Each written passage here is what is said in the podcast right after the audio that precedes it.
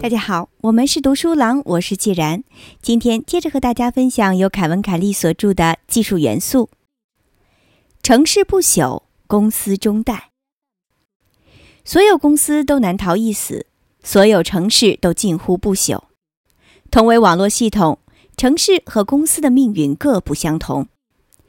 网络系统的基本形式有两种：有机体或生态系统。公司类似于有机体。而城市类似于生态系统，所有有机体和公司都遵循多种通用成长法则。生物以相同的方式变老，无论它们是小动物、大动物、海星、细菌或细胞，它们都有着类似的代谢速率和类似的能量分配规律。所有生态系统和城市也都遵循通用法则，它们以相似的方式进化，并使自身规模化。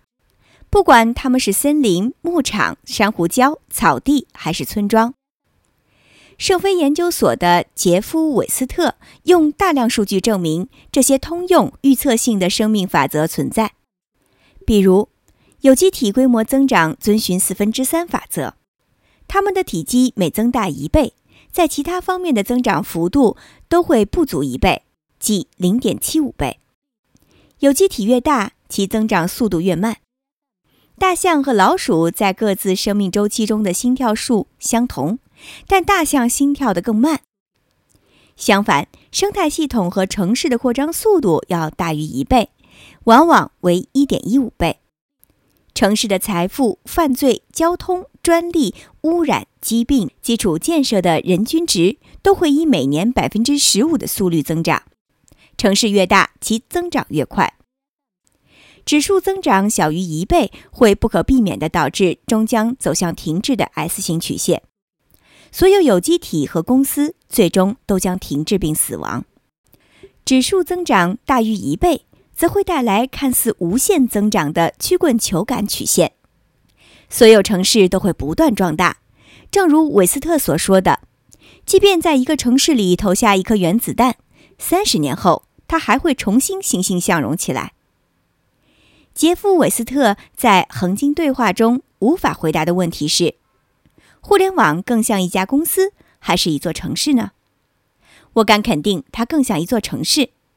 在我看来，有机体和生态系统、公司和城市之间发展的区别在于，生态系统和城市都是进化而非成长。成长总是自我限制，而进化则没有限制。进化是无限的游戏，它会不断从内重造自身，因此其增长不可能被追赶上或陷入停滞。另一个现在也无法作答的问题是：怎样让公司变得更像城市呢？韦斯特对此的答案是：引入疯子。疯子遍布于城市中，你不能甩掉他们，但他们是让进化继续下去的人。公司会甩掉疯子，这从长期上阻止了公司自身的进化。但我并不赞成这种疯子论。我认为公司的既定边界阻止了其进化，边界太过封闭，太过有限。城市则正相反，城市边界模糊，联系不紧密，可渗透且没有中心，因此能在不改变其本质的情况下持续转变。这也是我认为。边界模糊、无中心的互联网会进化并永生的原因，或者可以这么说：互联网至少能像城市一样长久存在。二零一一年七月二十六日。